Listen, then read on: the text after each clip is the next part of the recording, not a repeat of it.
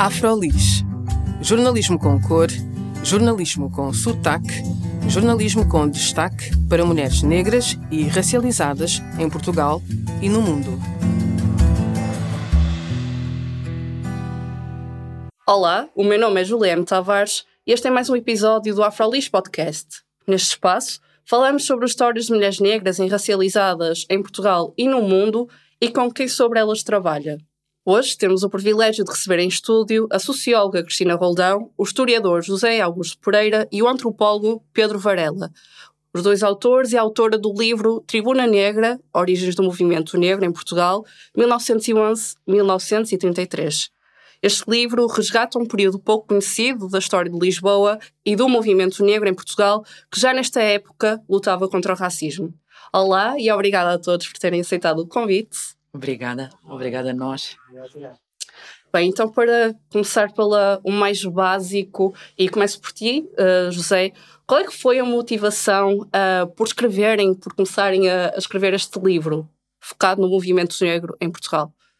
Bem, um, ehm, há muitas explicações e há muitas motivações por trás, por trás deste livro. Acho que cada um de nós, enquanto autora e autores do livro, terá uma explicação.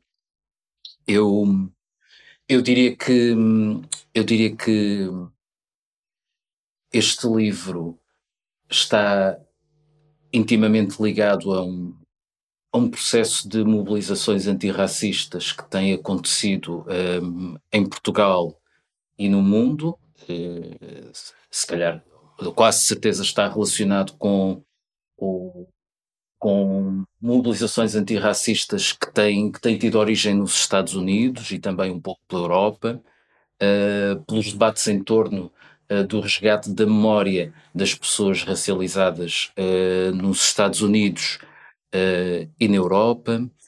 Um, e, e, todos esses debates e todas essas mobilizações também têm ocorrido em Portugal e, eu creio que tem também sido de certa forma, uma exigência uh, não só das pessoas uh, que têm estado envolvidas nesses, nesses combates e nesses debates, mas também das pessoas que, ao longo dos tempos, vivem em Portugal e que vão sentir essa ausência, essa ausência de, da sua história e da sua memória naquilo que é a construção da identidade hegemónica em Portugal e toda, toda, toda essa percepção dessas ausências tem colocado uma exigência de que se escrevesse o nosso passado e a nossa história.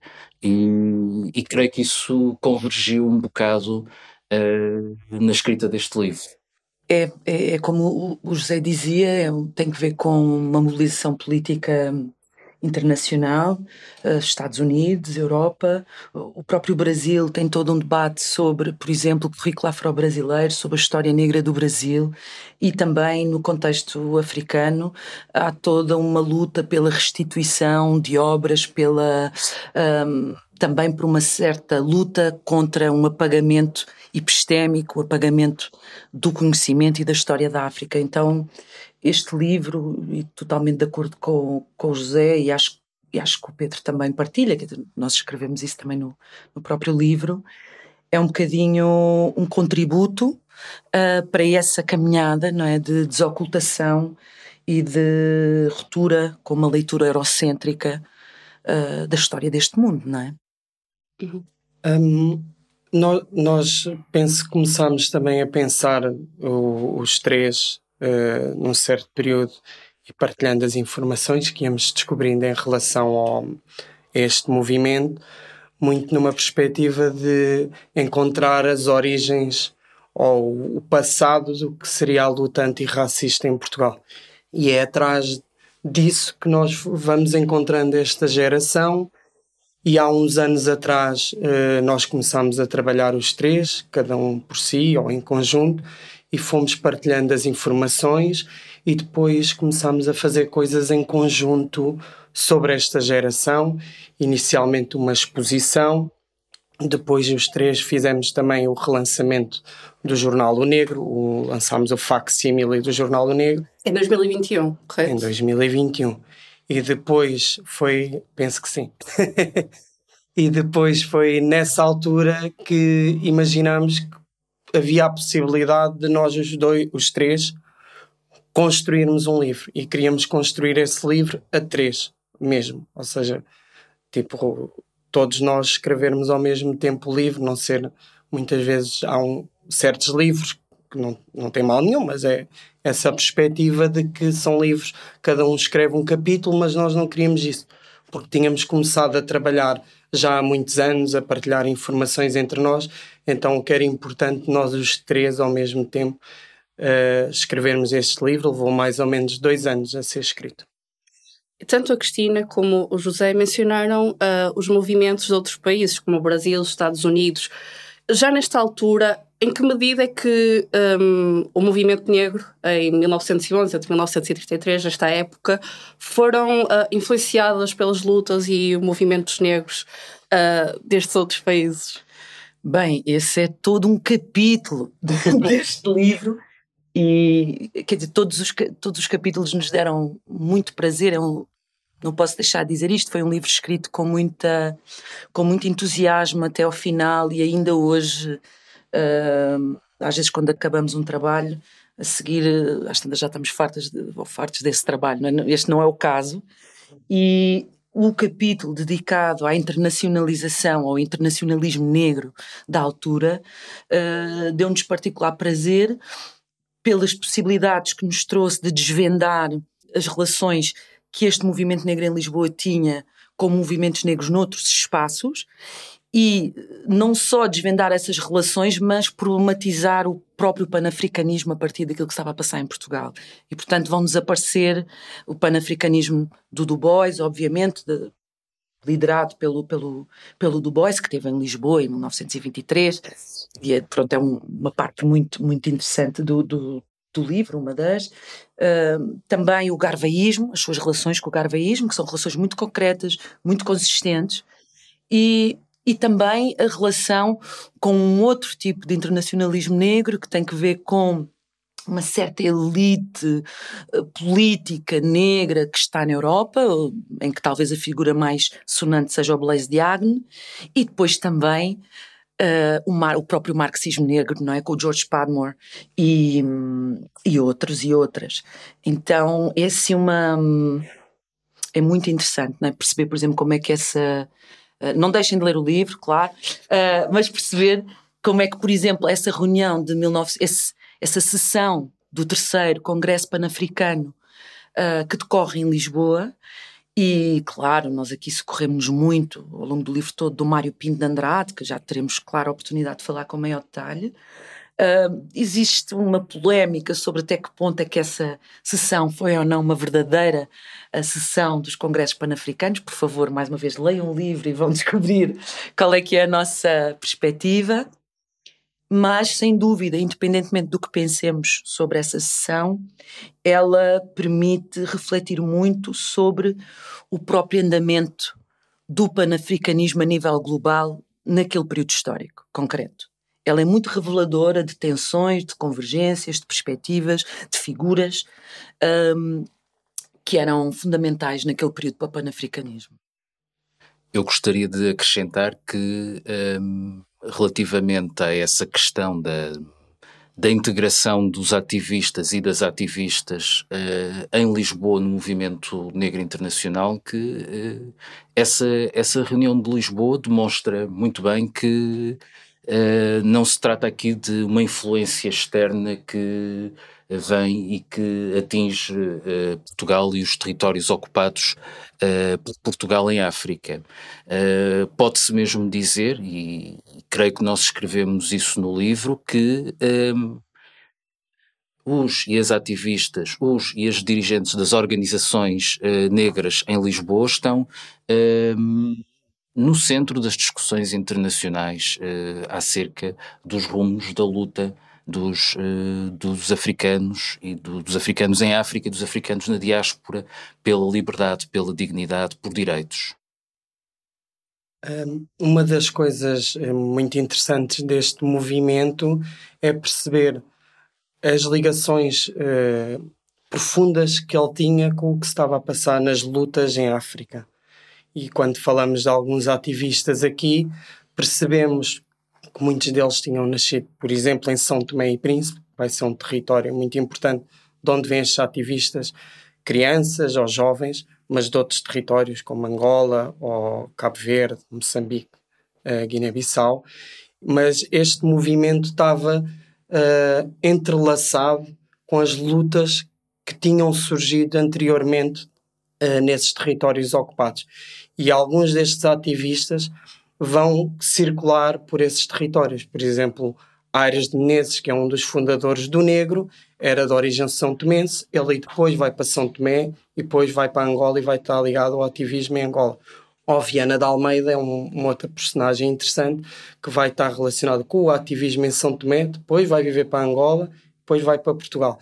E num, e num certo período, uh, que depois, quando começa a repressão política uh, aqui em Portugal, ele vai ser preso em Moçambique, porque ele andava a circular pelos territórios e a tentar aparentemente unificar ou criar laços com os movimentos uh, em África. E isso é, é muito importante. E eu acho que isso remete também para a atualidade. O internacionalismo que existia naquela altura é também muito do internacionalismo que existe hoje, de uma relação com a África e com a diáspora no mundo. Os jornais, por exemplo, uh, Muitos deles, uh, os artigos que lemos, têm que ver com reivindicações provenientes dos diferentes uh, territórios, não é? coisas que estão a acontecer em São Tomé, situações de violência em Angola ou na Guiné-Bissau. E, portanto, estas organizações também, de alguma forma, claro que não todas da mesma maneira, são plataformas de luta política uh, dos diferentes, não é, dos movimentos políticos nos diferentes territórios ocupados, não é? E depois também da diáspora. Portanto, e isto não se faz por acaso, não é? Porque há todo um, um pensamento e uma orientação política uh, neste movimento, não é? Que uhum. valoriza isso. E falando em jornais, quais é que foram as principais organizações e jornais, para além do negro, que, que foram criados pelo movimento nesta, nesta época? Existiram muitas organizações e depois o José e a Cristina com, vão complementar muito o que eu vou falar aqui, mas um, as organizações e a imprensa estavam muito ligadas. Muitas das organizações que vão surgir entre 1911 e 33 vão ter quase sempre um jornal.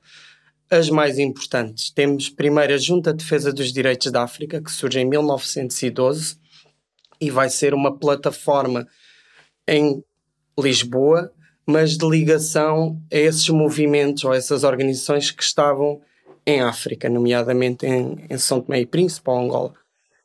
Um, depois vai haver algumas divergências políticas na junta e vai haver uma divisão e mais tarde, nos anos 20, vai surgir duas organizações que representam do, duas visões diferentes para o movimento.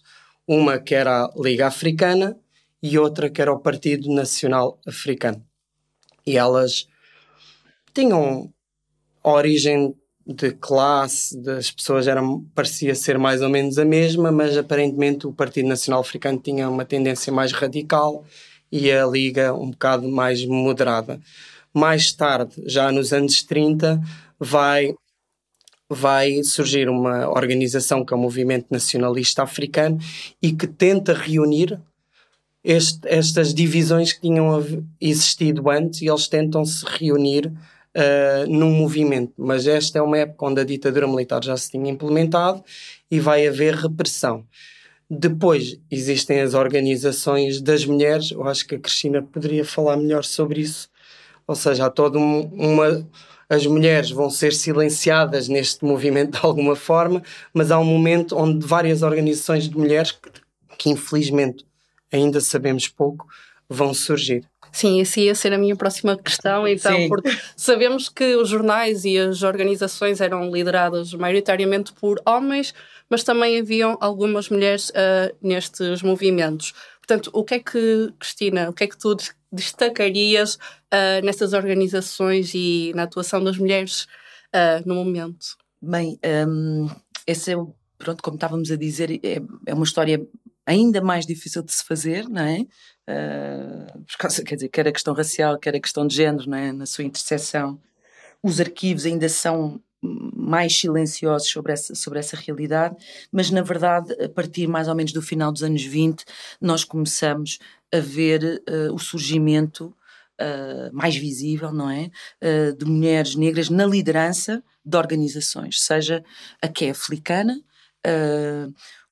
o Grêmio dos Africanos, onde a Georgina Ribas, que é uma das figuras assim, das quais nós sabemos mais informação e que sabemos que teve um protagonismo maior no movimento, não é? E na sua capacidade também de, de fazer convergir diferentes forças um, e também a Liga das Mulheres uh, Africanas. O que é interessante, quando nós pensamos nestas outras, um pouco o que estava a dizer o Pedro, não é? Desta uh, espécie de cisão entre o Partido Nacional Africano por um lado e a Liga Africana por outro, é que vai ser muito mais próximo, vão estar muito mais próximas do Partido Nacional Africano ou da sua vá, área de influência, não é? E é aí que nós vamos encontrar uh, estas organizações e estas mulheres, seja a Georgina Ribas, seja a Maria Nazarete Ascenso, seja uh, a Maria Dalva Teixeira, um, na, à frente destas organizações. Um, outro traço interessante é que por exemplo, o Partido Nacional Africano desde cedo vai acompanhar aquele que é o movimento sufragista e vai se posicionar a favor do direito de voto das mulheres. Podemos sempre nos questionar uh, se nessa defesa do direito de voto das mulheres se concebia uh, o direito de voto das mulheres negras. E se se concebia também o direito de voto das mulheres negras que não pertenciam à pequena burguesia, que claro que estamos a falar aqui uh, de um setor muito específico, não é, social, e, e eles vão ser assim os, os, vão estar na linha da frente nessas, nessas preocupações. Depois há outro, há outras reflexões que nós podemos retirar quando nós analisamos, por exemplo, os periódicos e como é que a mulher aparece e como é que a mulher negra aparece e como é que ela como é que ela é representada nas reivindicações, nos contos, na poesia, na, na, nos, nos, anúncios uh, de jornal, um, nós conseguimos observar o modo, fazer uma aproximação ao modo como estes ativistas, como este movimento entende as interseções entre classe, uh, raça e género, não é? Que eu não vou dizer porque quero muito que leiam o livro. Olhando então para o trabalho que vocês fizeram e os arquivos que tiveram a ser analisados, como é que vocês conseguiram olhar e construir esta história de, do movimento negro em Lisboa, sendo que a nossa história tem sido constantemente apagada? Bem, hum, gostaria de dizer que hum, o, o acesso à imprensa negra foi cumpriu aqui um papel muito muito importante, porque a imprensa negra é essa comunidade de pessoas letradas, da tal elite que eh, foi aqui referida pela Cristina, é a voz dessa elite e a voz da reivindicação dessas elites. Portanto, uh, o acesso a, a, esta imprensa permitiu-nos, de alguma forma, uh, mitigar os efeitos. Uh, aqui, dois efeitos que nós temos que ter em conta quando falamos de acesso uh, aos arquivos e à possibilidade de se aceder a arquivos uh, de, que, construídos por pessoas racializadas ou construídos pelas diversas instâncias do Estado colonial, do Estado em Lisboa, relativamente a, a pessoas racializadas. E nós temos que ter em conta que uh, a forma como se constrói esses arquivos refletem também a forma como a sociedade uh, está construída, uh, as suas ideologias e os seus preconceitos. Portanto, os arquivos refletem a invisibilização a que as comunidades racializadas foram sujeitas neste, neste país. Então, a imprensa negra permite-nos perceber, de alguma forma, ainda que com muitas limitações que nós também procuramos inventariar no, no, no, no livro, que é, por exemplo, a forma como as populações eh, negras ligadas a setores da classe trabalhadora viviam na, na, na, sociedade portuguesa e na sociedade lisboeta. Há aqui muitas questões às quais nós ainda não conseguimos uh, chegar e que são elas próprias uh, silêncios que se notam na consulta dos arquivos. Mas o que eu estava a dizer é, procurar entender uh, os arquivos uh, uh, construídos pelo Estado colonial e pelo Estado central em Lisboa, à luz daquilo que são os silêncios e a ocultação e a invisibilização a que são sujeitas as comunidades racializadas. Procurar, procurar ler a imprensa tendo por base essa invisibilização identificar as questões que faltam responder ou que precisam urgentemente ser resposta, apesar do esforço que foi feito neste livro, mas que é necessariamente um esforço preliminar e tem ainda muitas uh, lacunas, que são uh, as lacunas que resultam de um trabalho ainda inicial. Gostaria, para terminar, referir uh, o acesso aos arquivos do William Du Bois, o, o Du Bois Papers, ou o acesso à imprensa produzida pela UNIA, a UNIA, Universal Negro Improvement Association, ligada ao Marcos Garvey. Uh, enfim. Ou do Padmore. Exatamente, exatamente. Uh, enfim, eu fico por aqui, mas a outra imprensa negra internacional que reporta ou que se refere aos movimentos negros a atuar a, a uma escala global permite-nos também reconstituir esta malha de relações sociais e políticas na qual o, este movimento negro em Lisboa se movia. Na sequência também do que o Zé estava a dizer, não é? Que é, há claro um problema de, de fontes, não é? Que tem a ver com este uh, silenciamento. Uh, os jornais foram essenciais, quer pelo facto de, de serem da autoria de pessoas negras, mas eles são da autoria de pessoas negras a falar para, pessoa, para uma audiência negra. E esse eu acho que foi um, uma, digamos assim, uma abordagem quase uh, metodológica ou epistemológica, como quisermos, que era seguir o trilho da conversa, digamos assim, da conversa interna que as pessoas negras estão a ter entre si em Portugal ou no, nos espaços colonizados por Portugal e também a nível internacional. Então, esse é um ângulo de análise que nos permitia fazer um, uh, encontrar coisas que muitas vezes até estão à nossa frente, mas porque temos lentes, não rompemos completamente com uma forma de narração eurocêntrica, acabamos por interpretar os mesmos dados sempre no mesmo uh, sentido. Isto não significa, obviamente, apagar uh, a história uh, da Europa ou os contributos de inúmera historiografia que, super relevante, mas implica olhar às vezes para os mesmos dados, fazendo-lhes outras perguntas. É? Um, portanto, interessava-nos perceber uh, que diálogo, por exemplo, é que o José de Magalhães tem em Lisboa uh, e que vai ser um dos protagonistas é, do Congresso Pan-Africano em Lisboa. Como é que ele olha e como é que ele entra na conversa que existe entre uma proposta de panafricanismo à Blaise Diagne ou à Du Bois. Não é? Como é que uh, o, o, o, João de Castro, que está à frente do Partido Nacional Africano, não é? dialoga ou perspectiva o Garvey, as propostas do garveísmo e, por exemplo, as do Blaise Diagne.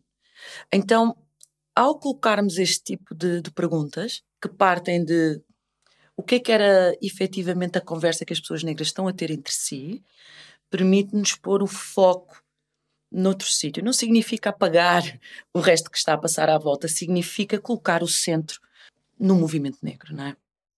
Um, nós partimos no nosso livro muito da, da imprensa de, de, deste movimento e nesta época. E depois nós tentámos expandir para outros arquivos que felizmente hoje já são mais acessíveis do que seriam há, um, há umas décadas atrás, como estavam a falar, da imprensa negra do movimento negro da época. Então estamos, nós tivemos acesso aos The Boys Papers ou The Crisis, que é o jornal dirigido pelo The Boys, o jornal do Negro World da UNIA, o Negro Worker, que era do marxismo negro, uh, até de um jornal brasileiro do movimento negro da época, que era o Getulino, e que fala da realidade cá. Depois temos alguns arquivos histórico-diplomático, o arquivo da administração interna, hoje, onde temos acesso, por exemplo, um, às associações e algumas organizações. Temos o, Nesse arquivo temos acesso ao, aos documentos fundadores, nomeadamente, por exemplo, do Grêmio dos Africanos, onde as mulheres tiveram um papel importante, e nós temos acesso ao documento fundador onde, onde diz as pessoas que estavam nessa reunião, em que dia é que foi. Um, então, e depois um outro, um outro arquivo foi fundamental para nós, porque uma das perguntas que nós tínhamos e que outras pessoas tinham feito antes de nós é como é que este movimento desapareceu? Porque ele desaparece. Temos o início da República, 1911, 26 começa a ditadura, mas o movimento mantém-se, mas aí temos de olhar para esse movimento a partir de 26 com um certo olhar, porque sabemos que está a haver repressão política, então os jornais deles podiam já não dizer plenamente aquilo que nós uh, que eles queriam dizer, diz já lá que está censurado o jornal, e a partir de 33 o movimento desapareceu. E então nós fomos a, atrás dos arquivos da PID e de algumas pessoas que nós conhecíamos deste movimento e percebemos que, por exemplo, dois dos ativistas deste movimento foram presos pela PID, pela PVDE na altura. Um, o Viana de Almeida é preso em 37 em Moçambique e vai ficar vários meses no Forte de Caxias, uh, preso. E o João de Castro vai ser preso em 41 e aí é nítido que ele foi torturado e depois vai ser perseguido ainda em 57 pelo, pelo regime por um jornal. Ele tentou lançar um jornal que era o Negro e Branco e esse jornal vai ser proibido duas vezes. E nós então percebemos, ah, e o Viana de Almeida nos anos 60 ainda vai ser perseguido pela PIT. Ou seja, eles têm acesso a cartas que ele está a enviar porque o filho dele, o filho do Viana de Almeida, foi uma das pessoas que estava presas no, na prisão do Tarrafal. Então, Viana de Almeida começa a ser vigiado pela PID. Então, nós sabemos que o movimento pode ter acabado não só com divergências internas, com fragilização, mas nitidamente acaba com perseguição política também. E, por exemplo, o arquivo da PIT foi essencial para nós percebermos um pouco desse fim. Exato, e falando nesses conflitos internos, quais é que foram os desafios que foram surgindo em termos de posicionamento entre as diferentes gerações do, do movimento negro até chegarmos às lutas pela libertação que uhum. resultaram na independência. Então, hum, eu acho que esse é um tema também daqueles que nos, nos entusiasmou bastante, porque sabíamos pouco, tínhamos alguns dados assim soltos sobre se esta geração, em princípio, se teria ou não encontrado, em que moldes se teria encontrado e se havia continuidades ou não, não é? Portanto, uh, claro que os nossos olhos estavam, é? estes seis olhos aqui estavam postos nessa, à procura dessas, desses links, não é?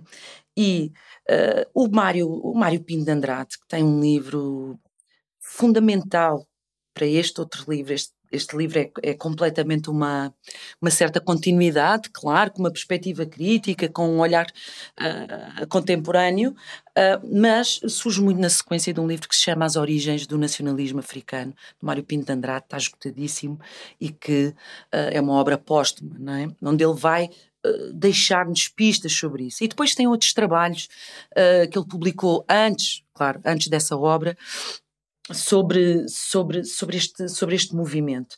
E há um também, que é uma entrevista que ele faz ao, ao Michel Laban, um, onde ele nos oferece outra vez muitas pistas para encontrar a relação entre estas duas gerações.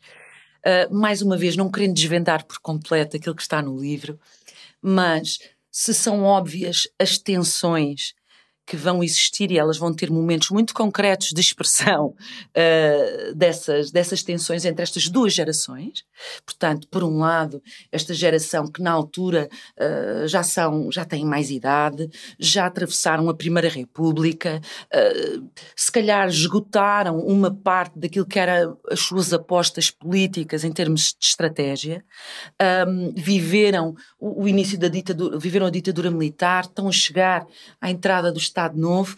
Uh, e depois há esta outra geração mais nova, Casa dos Estudantes do Império, já década de 40, pós-Segunda Grande Guerra Mundial, e, e também num contexto de transformação das próprias mobilizações negras no mundo, não é? onde já não é só uma crítica ao colonialismo, e quando eu digo só, uh, não quero nenhuma forma de desmerecer, uh, havia várias críticas e, e, orientações sobre como é que se criticava o colonialismo, mas efetivamente esta geração mais nova, de 40, do pós, do, do pós anos 40, uh, vai fazer uma ruptura e, portanto, já não é uma crítica ao colonialismo, é mesmo anticolonial, não é? É outra, é outra proposta. Então, se há tensões entre estas duas gerações, há também continuidades. E é interessante como o Mário Pinto de Andrade, que era uma das figuras políticas, ele era um ator, para além de ele ser um intelectual, ele foi uma das lideranças, não é, ah, do movimento anticolonial em Angola. Ele estava diretamente implicado. Então, ao mesmo tempo que ele nos deixa pistas para pensar essas contradições, essas tensões, uh, também nos deixa muita para pensar, muitas pistas para pensar as continuidades, que são continuidades que se fazem através de relações familiares, uh, pessoais, uh, de solidariedade também em, em, em momentos específicos. Um, e eu acho que o próprio livro, As Origens do Nacionalismo Africano, uh, quando ele coloca esta geração de qual nós falamos como as origens não é, do nacionalismo africano, eu acho que é uma homenagem a esta geração e é um reconhecimento de que, apesar de tudo, um, a geração mais nova caminhava, não é? Aos ombros destes gigantes também, não é? Uhum. Um, já agora sobre o Mário Pinto de Andrade, eu gostaria de aproveitar o facto de estarmos a falar neste, neste podcast, que é, enfim, é um podcast que, que me inspira a mim pessoalmente e que acredito que inspire muitas pessoas, não só em Lisboa, mas uh, nos territórios, uh, no, hoje nos países, uh, felizmente nos países africanos independentes, gostaria de lançar um apelo acerca da necessidade de, do livro do Mário Pinto de Andrade, As Origens do Nacionalismo Africano, obra escutadíssima, ser, um, ser reeditado. É necessário uma reedição desse livro, porque esse livro tem informação muito importante acerca acerca de, daquilo que a Cristina estava a dizer, que é as ligações entre, entre estas duas gerações. Aquela que é retratada no nosso livro e que o Mário Pinto de Andrade também fala, e aquela que viria a seguir e que foi protagonizada pelo, pelo Mário Pinto de Andrade. Um, ainda sobre, sobre. Gostaria também de acrescentar algo relativamente às tensões políticas que naturalmente foram surgindo dentro deste movimento. Um, havia um polo eh, simbolizado ou representado pelo Partido Nacional Africano, que era claramente vinculado às ideias do Marcos Garvey e da, da UNIA, que já foi aqui referido, e depois havia o polo da, da Liga Africana, que, que, já foi aqui descrito, que era mais. Eh, que era mais conciliador, eh, que não tinha posições tão, tão radicais como o Partido Nacional Africano, e, e aqui a discussão que nós colocamos no livro, e chamo a vossa atenção para, para lerem aquilo que nós escrevemos sobre isso, que é se, eh, essa, se esse polo mais ligado à Liga Africana estaria vinculado às ideias do William Du Bois, o influente sociólogo norte-americano, que viaja para a Europa no, em 1919 para encetar os congressos pan-africanos, ou se estaria mais ligado a, a, a um bloco uh, mais afro-europeu, mais afro-francês, com implicações também, ou com ligações com a Bélgica.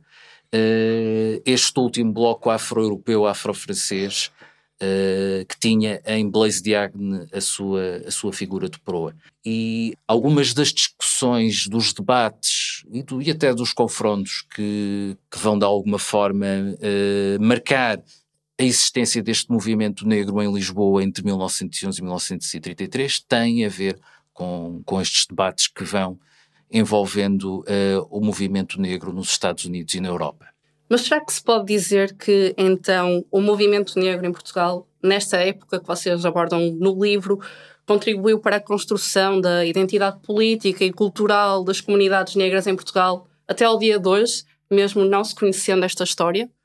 Claro que não é uma relação direta, uh, como se calhar encontramos noutro tipo de contextos, como por exemplo nas Américas, não é? Onde são sociedades, uh, sociedades que se vão constituir a partir da, da expropriação e genocídio não é, dos povos originários uh, e que são sociedades onde, onde a escravatura tem, tem um lugar estruturante não é, de toda de toda a sua organização e onde há uma presença negra, não é? Se, um, em continuidade, não é? Mesmo do ponto de vista genealógico. É? Uh, aqui, se calhar, não temos esse, esse tipo de relação, mas é algo que precisa de ser analisado e nós procuramos deixar algumas pistas sobre isso no capítulo 10 deste, deste, deste livro. Um, mas há com certeza continuidades do ponto de vista político, como estávamos, e é um bocadinho na sequência do que estávamos a conversar sobre as duas gerações, não é? Que é a geração uh, das lutas de libertação do, dos anos 40, do pós-anos 40, ela vai beber dessa outra da geração que nós retratamos neste livro, 1911-33, não é? Mesmo que seja em contradição com ela, mesmo que seja em ruptura, em discussão, em tensão, mas uh, é dela, uh, é descendente também dela, não é? E o movimento antirracista em Portugal, uh, do pós-25 de Abril, ele também não pode ser desvinculado do movimento anticolonial e das lutas de libertação. E, portanto, há um conjunto de, de, de, de ligações uh, do ponto de vista da estratégia política, do ponto de vista do tipo de discussões que se, que, que se têm, um, das formas de, de, de, agregação, que são muito próximas. Uh, e é preciso uh, recuperar essa história para que possamos também ter consciência de ligações que existem, mas que às vezes não as conseguimos ver porque não tivemos a possibilidade de as estudar na escola, não, não encontramos memória disso na nossa cidade, um, porque é uma história silenciada. Agora, que esses links existem, que essas relações existem, elas existem, podem, não são é óbvias. Não é? E nós precisamos, um dos trabalhos deste livro, por exemplo, na conclusão, um dos trabalhos que nós procuramos fazer é exatamente fazer uma reflexão desse passado à luz de questões que são do presente, não é? Eu, eu gostaria talvez de de acrescentar que onde talvez se note essa, no fundo, essa relação entre, entre essa relação passado-presente e esse legado deste, dessa geração é uma das aprendizagens que nós talvez possamos extrair dessa do estudo desta desta geração enquanto enquanto um, um, corpo de um corpo de um grupo social e um corpo de ativistas organizado, organizado politicamente, uh, tem a ver com esse legado de pessoas que estão organizadas para uh, resistir uh, a, fenómenos, a fenómenos de profunda injustiça, mas ao mesmo tempo estão a contribuir para a construção da identidade deste país nas suas diversas facetas. e isto tem a ver com com um legado e com uma, com uma tradição multissecular de presença de pessoas oriundas da África na sociedade portuguesa que, eh, que não tem sido que tem sido altamente des, desvalorizada e mesmo eh, invisibilizada e, e, que, e que é urgente e que é urgente trazer trazer para trazer para a ribalta. Alguns trabalhos têm, académicos têm procurado fazer Aqui vale sublinhar o esforço de ativistas através da construção de, de roteiros um, sobre a presença negra em Lisboa, destinados precisamente para que as pessoas possam ter, saber por onde os nossos antepassados viveram, ou onde os nossos antepassados viveram, e uh, recentemente, recentemente uh, o, memorial, o memorial um, que ainda não está construído, mas o, a luta pela construção do memorial que evocasse precisamente uh, a, a, escravatura. Uh, nós neste livro procuramos também uh, trazer um contributo para essa discussão. está disponível em formato digital um mapa que foi elaborado com o contributo inestimável da Ana Alcântara, que precisa, ou que pretende precisamente fixar os, os locais, os locais mais, uh, tal, os locais que nós conseguimos identificar e que estão intimamente relacionados com o percurso social, político e cultural desta, desta geração de homens e mulheres ativistas em Lisboa. Eu penso que nós hoje aqui estamos a construir também essas pontes, né? estamos a falar numa imprensa negra da atualidade e estamos a falar de uma geração que se construiu em grande parte à volta da imprensa. E, e nos últimos anos isso tem sido fundamental no movimento antirracista, especificamente no movimento negro. A imprensa tem sido fundamental. Hoje, com outros moldes, por exemplo, com a internet, não é? que na altura eram jornais, mas isso faz-nos pensar o que é que é o movimento antirracista e o movimento negro hoje, onde muito daquilo que se constrói, constrói-se através da imprensa e dos órgãos de comunicação social, hoje construídos pelas pessoas negras para as pessoas negras. Pois, os meios de comunicação social sempre foram uma das principais estratégias para a resistência do movimento negro, tanto em Portugal como em qualquer outro país. Uhum. Não só para uh, tornar públicas reivindicações políticas, não é? Uh, mas também para um diálogo uh, um diálogo nos nossos próprios termos, não é? Seja sobre questões culturais, sejam sobre questões uh, da vida da vida cotidiana um, e portanto são essenciais, não é, para criar também, digamos, identidade. E claro que eu ao dizer identidade, isto leva-nos para uh, um debate sobre as questões do identitarismo ou não, que não sei se, se, se aí está, que que mais uma vez não é uma questão que nos façam dentro do movimento negro, é uma questão que nos fazem, sobretudo, uh, noutro tipo de meios de comunicação social, mas, e isso é fundamental, quer para uh, as pessoas negras, quer para o movimento operário, para o movimento feminista, para qualquer movimento, não é? Tem que ter uma força agregadora, que é, obviamente, o tipo de causas que tem em cima da mesa, mas tem que haver um sentimento também de corpo, não é? O Marx falava do classe em si, classe para si. Uh, também, uh, o próprio movimento negro também precisa de se constituir, não é? Uh, como um sujeito político, não é? E, e, e, portanto, os meios de comunicação social, eles são fundamentais nessa, nessa construção, não é? Bem, e para terminar, uh, eu queria só resgatar uma questão que vos fizeram numa, numa entrevista para o 74, que eu queria saber a vossa opinião e queria que os nossos ouvintes também a ouvissem. Como é que vocês caracterizam a relação entre o movimento antirracista e a esquerda parlamentar, tanto historicamente como na, na atualidade?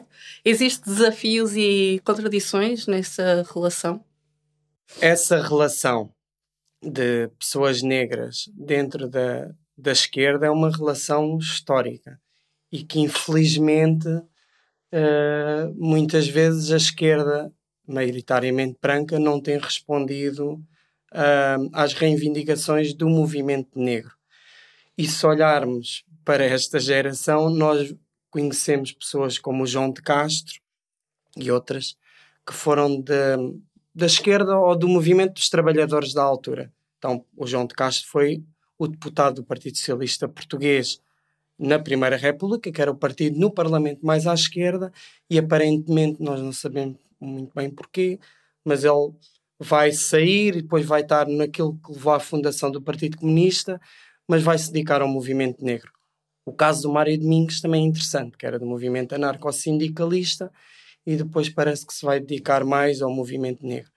E isso remete-nos para hoje também, onde a esquerda branca não tem respondido muitas vezes às reivindicações do movimento antirracista. Tem havido essa relação e as tensões. Uhum. Sim, é, é verdade. É, é, marcada por, é marcada por tensões e eu isso seria muito daquilo que têm sido um, as conquistas que, apesar de tudo, têm ocorrido do ponto de vista da luta contra o racismo em Portugal. Não têm sido assim muitas, mas ainda há muito para fazer nesse campo. Mas algumas conquistas que têm, que têm existido uh, resultam uh, da luta e das mobilizações uh, do, do, movimento negro em Portugal. isto tem que ser, isto tem que ser, isto tem que ser aqui sublinhado e, e, talvez devamos acrescentar a isto que essas mobilizações do movimento negro também eh, são exigências, são exigências em primeiro lugar aos governos, aos partidos de direita, aos partidos do compõem o sistema de governação em, em Portugal e também eh, aos partidos da aos partidos da, da esquerda que têm tido ultimamente assento, assento parlamentar. E gostaria de dizer aqui que a possibilidade e uma conquista muito importante que foi termos três mulheres negras eleitas como deputadas e que foi uma grande vitória uh, das mobilizações do movimento negro ocorreram precisamente porque uh, ou, ou tem havido mobilizações que têm imposto essa exigência de maior representatividade de pessoas racializadas nas listas de deputados na, na agenda. Não é que não tenha existido deputados e deputadas em democracia, enfim, nos últimos anos, de, nos últimos 40 anos de democracia, têm existido hum, deputados, homens e mulheres negras na Assembleia da República. Agora, esta última, a eleição de 2019, com a presença de três mulheres negras no Parlamento está intimamente vinculada uh, a uma pressão feita pelo movimento social, pelo movimento antirracista nas ruas. Uhum.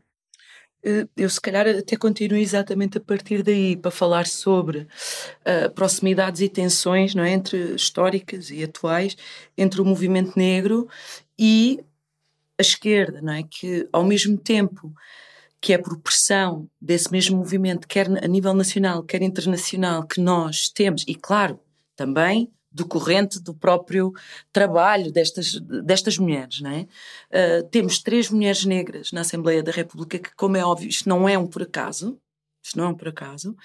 Uh, nas legislativas, logo a seguir, uh, há um recuo nessa aposta. E há um recuo exatamente no momento em que há um ascenso da extrema-direita. E isso, uh, isso é problemático. Não é? Ah, quando nós olhamos também para outras figuras, por exemplo, o próprio George Padmore, quer dizer, se houve alguém, uh, se nós tivéssemos que eleger assim uma, uma figura uh, a nível internacional que tenha lutado mais para que estes dois movimentos pudessem andar juntos, não é? O George Padmore com certeza está, é uma das figuras de proa. Ele próprio vai sair também do Comintern a partir de determinado momento em que percebe que a questão da luta contra o colonialismo deixa de ser uma prioridade e passa não só a ter um lugar secundário, como até uh, quase a desaparecer, não é? Das, da luta política, não é? Do, do, do, do Comintern. O, o AMCZR também vai sair do Partido Comunista depois de ter nele militado e ter procurado. Agora, dizer isto não é a mesma coisa que dizer que é uma relação uh, impossível. Ela aponta-nos para óbvias convergências. É preciso pensar que não há colonialismo ou não há capitalismo sem colonialismo. E aqui há várias versões de discussão disto, não é? Umas que uh, subalternizam mais a questão racial sobre a, a de classe. Há, há, muitas discussões que se podem ter eh, nesse campo, mas uh, conseguimos convergir numa ideia que é colonialismo e, e capitalismo têm uma relação uh, umbilical. E raça e classe estão intimamente ligados. Assim como também as questões de género. Eles depois são não é, relações de poder que se tornam mutuamente constitutivas, que se reforçam. Não é? Um, e isso quer dizer que, quer queiramos, quer não, uh, racismo e capitalismo uh, estão intimamente ligados. Então é muito difícil, praticamente impossível, fazer-se um movimento. Claro que esta também é uma posição minha, né? E, e que creio que também aqui dos meus, dos meus, uh, dos meus parceiros, que é uh, não, não há uma verdadeira luta antirracista que não seja anticapitalista, não é? E, e, portanto, às vezes, quando há críticas, às vezes até da esquerda, não é? que dizem que, que o movimento antirracista negro é demasiadamente identitarista e que se esqueceu das condições materiais de vida, eu pergunto-me como é que uma pessoa negra pode se esquecer das condições materiais de vida. É na habitação, é no acesso a um conjunto de direitos por causa do ter ou não ter nacionalidade, é na violência policial, é no nível salarial, é no emprego, portanto, eh, não dá para esquecer, não é? Até pela própria constituição de classe de boa parte né, da, da, da, população negra em Portugal. E ainda queria dizer outra que é, é claro que historicamente, e é preciso estarmos atentas e atentos a isso, historicamente a própria direita consegue cooptar pessoas negras para o seu interior. Nós temos muitos exemplos. Neste momento temos um, um grande exemplo, não é? E estão a surgir outros. Não vou, não vou uh, especificar, mas esses casos existem. Agora, uma pessoa negra não significa movimento negro. Uh, portanto, uh, para que efetivamente coloque as reivindicações negras, não basta que as pessoas sejam negras.